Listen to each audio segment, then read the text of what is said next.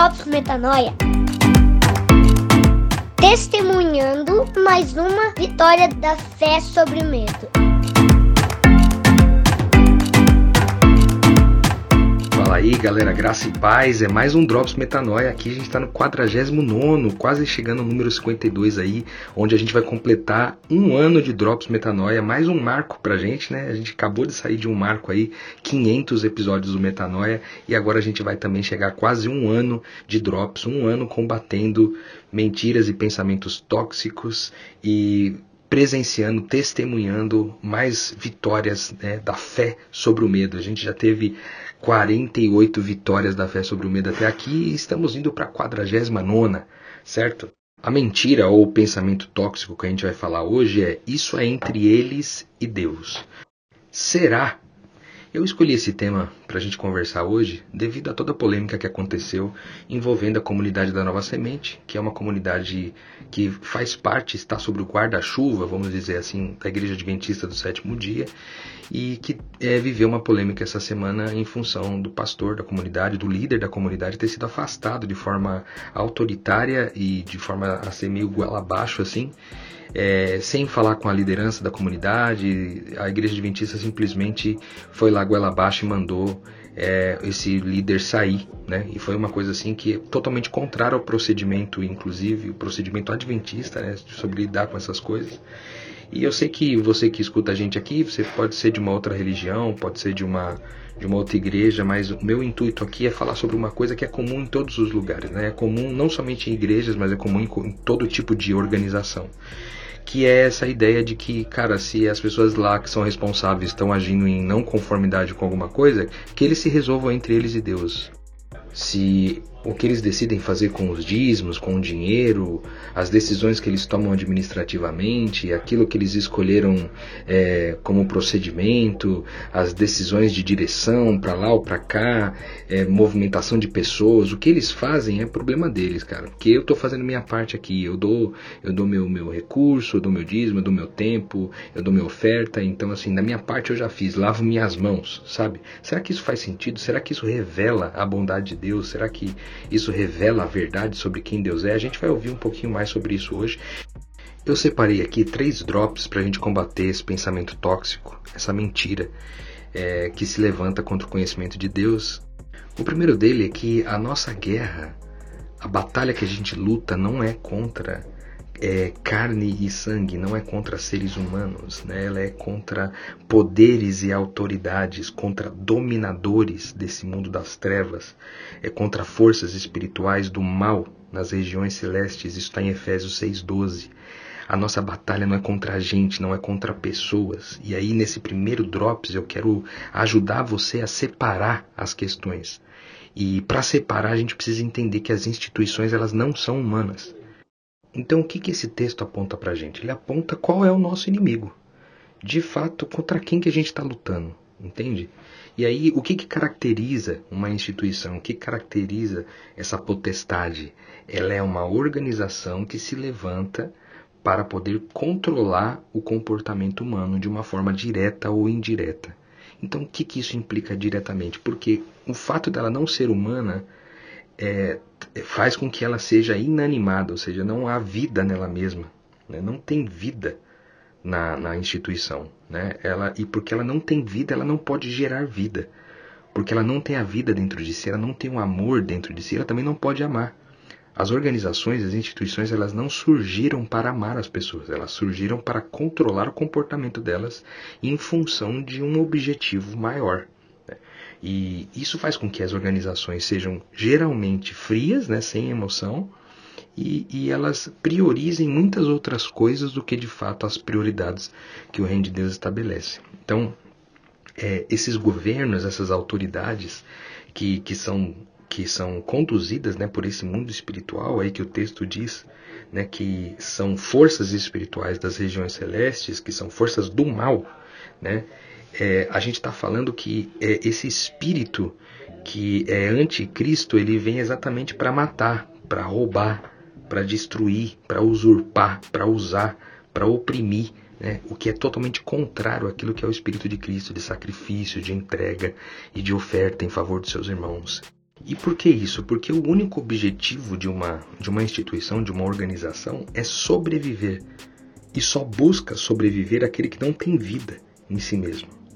Então, para sobreviver, ele busca o crescimento a todo custo, ele corta aquilo que se opõe né, aos objetivos, ele, ele trata as pessoas como atores no processo e não como seres humanos que, que têm sentimentos, emoções, que têm vida. Além disso, ele também se alimenta da vaidade das pessoas, né?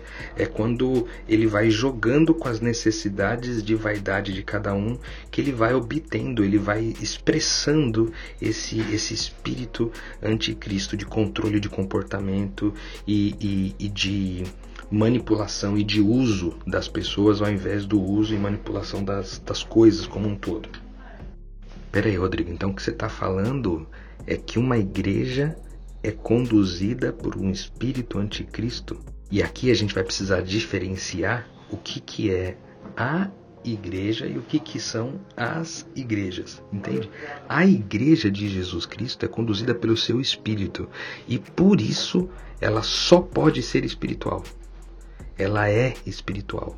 Agora, as outras igrejas, e quando coloco no plural, eu estou dizendo as mais diversas organizações que se levantam na proposta né, de, de defender uma doutrina, de defender um Deus, de defender é, coisas, né? São uma vez que elas se organizaram, elas precisam sobreviver. E aí, na necessidade de sobreviver, elas assumem esse espírito anticristo de controle, de manipulação que a gente falou por aqui. Pô, Rodrigão, mas isso aí é muito pesado, velho. que você tá falando aqui é pesado. Eu falo para mim mesmo. Não é fácil. Por esse motivo que eu não coloquei esse assunto metanoia durante muitos anos. Não é fácil falar sobre isso. Mas é o que eu creio a respeito, sabe? E, e o pior é que isso é inevitável. Ou seja, é, é, essa, essa instituição, essa organização, ela vai existir até os últimos dias da existência do mundo. E ela vai continuar vencendo porque esse espírito, como ele encontra combustível na vaidade humana, ele é muito forte. Ele é muito poderoso. É isso que, é esse mesmo espírito que está por trás dos governos, das instituições governamentais, né, das grandes ONGs, das grandes empresas. É, é esse espírito que está por trás das ideologias políticas, do mercado, que são coisas que são coisas que dominam esse mundo de escuridão. Então, uma vez que eu entendo isso, uma vez que eu entendo que qualquer tipo de organização, então, é aquilo que, em geral, é o meu maior inimigo, é, é, ele é de fato meu, meu inimigo, aquilo que é inanimado, não é? mas que se organiza é, em função de, de objetivos particulares, né? não objetivos coletivos do reino de Deus. É, eu agora então separando isso eu posso agora olhar para o homem, né, que participou dessas decisões, como foi o caso que aconteceu aí é, com a comunidade da Nova Semente. Olhando para esse cara, como que eu lido com ele, né? E aí eu acho que vale a pena a gente considerar algumas coisas. A primeira delas é entender que o, a oração do Pai Nosso e toda a concepção do Reino de Deus vai ensinar para nós que o Deus é nosso, né? O Abba é Pai Nosso. Abba, Pai, né? o, o Pai é nosso, o pão é nosso, mas o pecado também é nosso. Quando ele diz assim, perdoa, Jesus está orando sempre usando a palavra nós, né? nunca usando a palavra eu. Então ele está dizendo, perdoa as nossas ofensas. Ele está dizendo que o pecado pertence a nós como humanidade, né? Nós estamos dentro dessa unidade. É, então, quando eu olho, por exemplo, para 2 Timóteo 3, de 1 a 4, eu vejo dizendo o seguinte: Saiba disso que nos últimos dias sobrevirão tempos muito difíceis. Os homens serão egoístas, serão avarentos, presunçosos, arrogantes.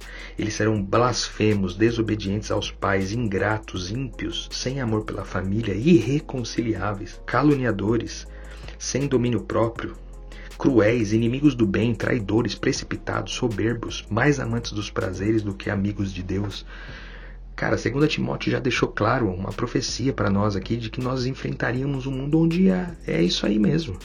E pior, quando olho para isso tudo aqui, se você ainda disser que o problema é do outro, você está dizendo uma coisa que, que não é verdade, cara. Porque esse pecado, essa lista né, de características desse homem pecador, ele está em todos nós, meu. Então, quando eu olho para esse cara que tomou essa decisão dentro dessa organização, eu vejo que é nós, que o pecado ali é nosso, que o pecado que ele cometeu é meu também. Entende? De forma que eu trato então esses envolvidos, essas pessoas que estão envolvidas nisso, com misericórdia, né? Mas eu também não minto e também não omito com relação a tudo aquilo que aconteceu, certo? Eu não vou me omitir na questão se eu faço parte de alguma forma daquilo ali e também não vou mentir sobre nada, não vou participar né, desse espírito anticristo que está por trás das organizações. É, também tem um lance de a gente se posicionar né, frente a essa opressão, porque se tiver alguém sofrendo algum tipo de opressão, que a gente vá lá e faça alguma coisa a respeito por aquela pessoa. Né? Não contra aquela organização, mas a favor daquela pessoa. Certo?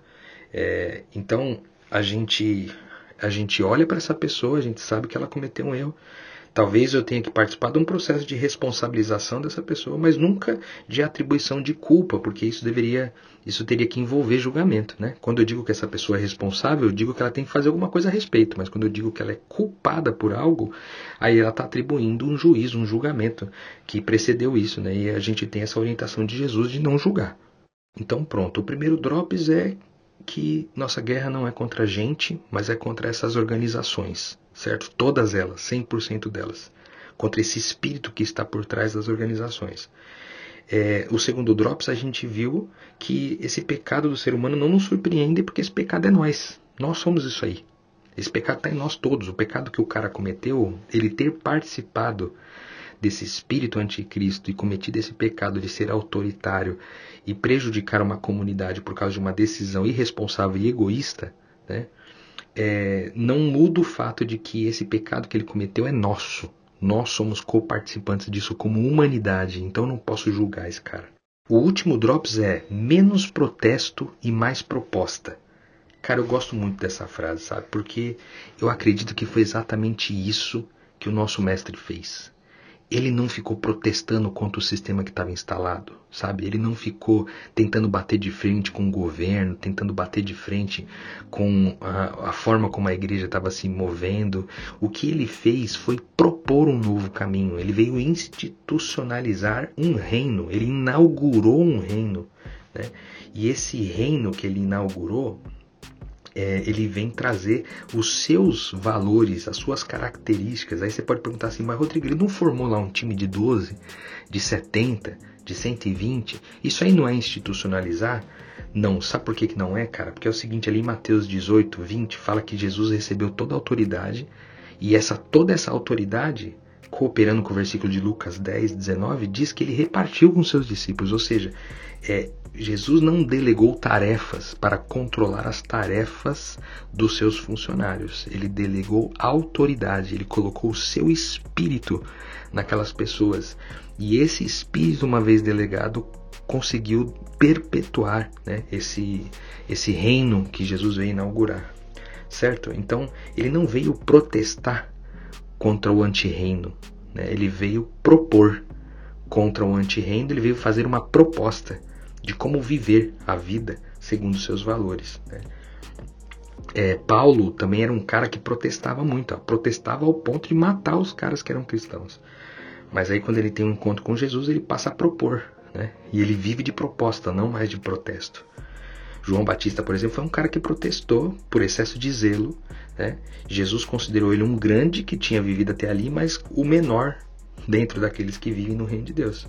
E ali em Romanos 12, 21 fala exatamente isso, né? Que a gente combata o mal com a prática do bem, ou seja, que a gente não tente protestar contra aquilo que está errado, que a gente não, tenta, não tente combater aquilo que está se levantando que não faz bem. Não, que a gente faça o bem, que a gente tenha uma proposta diferente.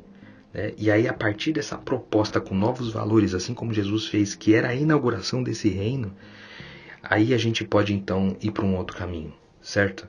Então nesse terceiro drops, a minha ideia é que a gente proteste menos e proponha mais. Né? No reino de Deus eu entendo que Jesus age dessa forma. E se você não tem energia para propor nada, então não impeça as propostas de outras pessoas. Se você não tem energia, se a sua energia é só sobre combater, é só sobre se opor, é só sobre dificultar, cara, abre mão disso aí em nome de Jesus e deixa alguém que tem uma proposta e energia suficiente para ir até o final, certo? É, a rebelião não é uma forma é, de, de propor alguma coisa. A rebelião ela é uma outra forma de institucionalização. Porque quando a gente se reúne para controlar o comportamento daqueles que estão é, agindo naquela organização, mesmo que seja para se rebelar contra as próprias organizações e instituições, eu estou cometendo o mesmo erro ao qual eu estou tentando combater.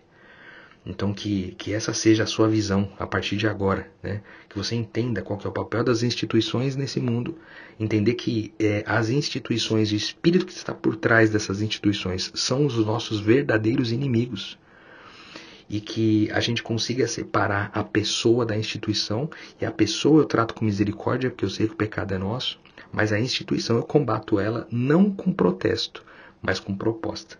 É isso aí, mais uma vitória da fé sobre o medo.